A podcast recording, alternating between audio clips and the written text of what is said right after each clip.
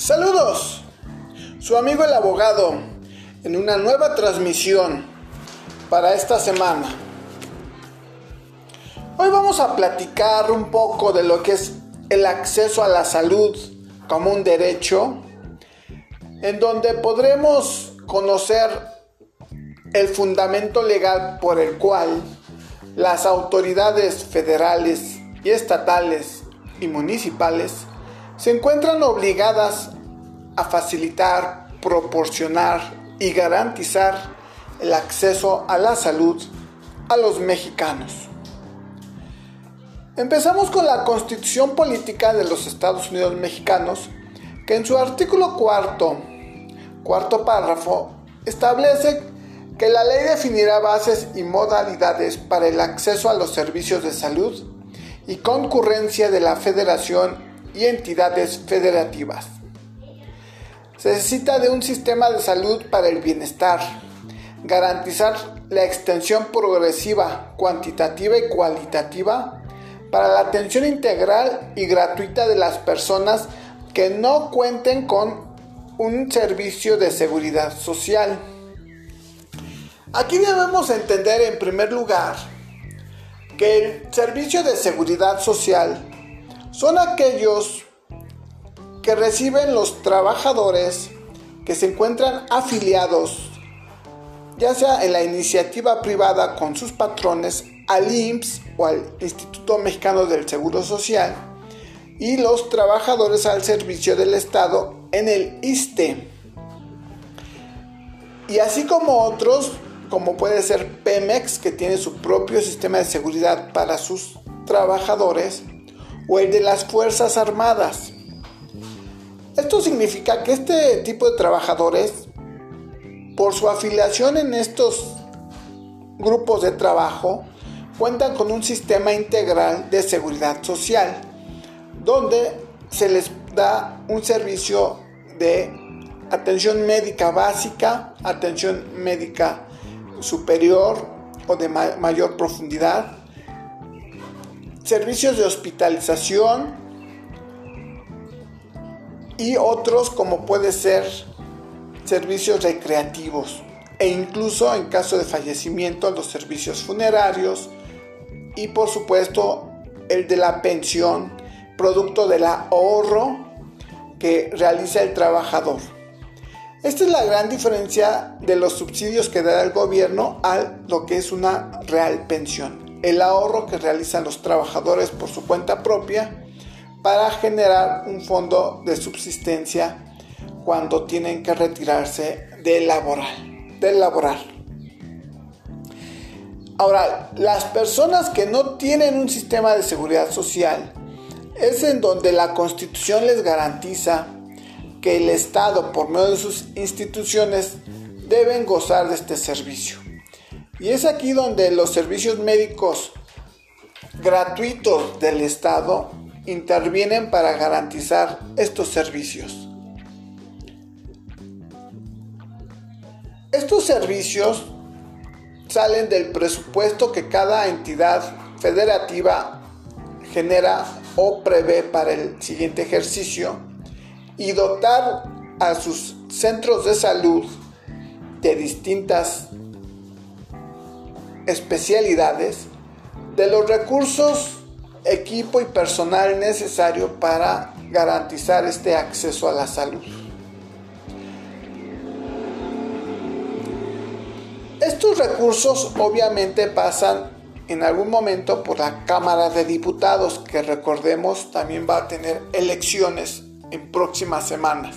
Y de ahí la importancia de tener diputados que no sean fieles al presidente, sino que sean fieles a los gobernados, porque es a nosotros en donde esas políticas nos van a afectar. Antes teníamos el seguro popular, pero recordemos que los diputados de Morena, bajo algún argumento de corrupción sin justificar, cancelaron este servicio y buscaron crear el del INSABI para sustituirlo. Desafortunadamente el INSABI no ha cumplido con estas metas y por lo tanto hoy no tenemos un servicio de salud gratuito para aquellas personas que no cuentan con un sistema de seguridad social propio. También debemos de tener en cuenta que la Auditoría Superior de la Federación, al realizar análisis en el rubro de salud, encontró reglas ineficientes en el INSABI, lo que lleva a no cumplir con el mandato del artículo cuarto constitucional. Y esto llega a afectar a los ciudadanos. Al no tener este servicio de salud gratuito, se pierde lo que es la atención con el médico básico o el médico especialista. Los tratamientos, por ejemplo, de cáncer de mama que daba el FUCAM, también se vieron suspendidos por falta de recursos económicos. Y esto ha afectado a mujeres que estaban en tratamiento o en revisiones y se quedaron sin estos servicios de salud. Esto lleva a que las personas tengan que costear de su propio bolsillo el servicio médico que requieren. Desafortunadamente se ha visto que en el IMSS y en el ISTE también ha llegado a carecer de recursos económicos para atender las necesidades. Así que tenemos un reclamo general de niños que se quedaron sin medicinas, y la población en general que no tiene este acceso a la salud por falta de recursos. El gobierno argumenta que ya se está buscando comprar medicinas en el extranjero y para esto usa instituciones internacionales, pero pasan dos, tres años y seguimos sin medicinas, sin que se cumpla con el mandato de la Constitución. Con estas omisiones, la consecuencia directa es que tenemos que no hay vacunas generales para los menores que van llegando a nuestro país, no hay medicinas, no hay servicio y los institutos especializados también se están quedando sin la capacidad de atender a las personas. Y esto es grave porque tener personas enfermas o discapacitadas sin la atención médica, pues genera el círculo de la pobreza, de la falta de educación, de la falta de supervivencia y más gastos, más dinero a, salud que las personas tal vez de menores capacidades económicas tienen que destinar dinero. Y es ahí donde vemos la tragedia en la sociedad. Una sociedad enferma, una sociedad que no podrá ser útil para trabajar, y que en consecuencia se perderá empleos, contribuciones, pensiones, que a la larga se irán reflejando en toda la cadena productiva del país y de la sociedad en general. Para esto se recomienda que la Cámara de Diputados revise en dónde se están yendo los recursos y se vuelva a destinar a los servicios de salud básico, México tiene la capacidad de conseguir medicinas en el interior del país, no hay necesidad de buscarlas en el extranjero, pero sin duda es falta política, es falta de la voluntad de los gobernantes de restablecer las compras necesarias y oportunas que antes teníamos de manera cotidiana. Para esto también su amigo el abogado les da la siguiente recomendación a, todos aquellos que son comerciantes informales básicamente, que creen que no estar dados de alta en el SAT y no usar cuentas bancarias es una manera de quedarse con el dinero. Les comento que no es así. En el momento en que se den de alta y busquen formalizar sus negocios, tendrán mayores oportunidades de acceder a sistemas financieros y apoyos gubernamentales para poder generar un mejor patrimonio y, e incluso puedan construir su propio sistema de seguridad social de acuerdo a sus necesidades.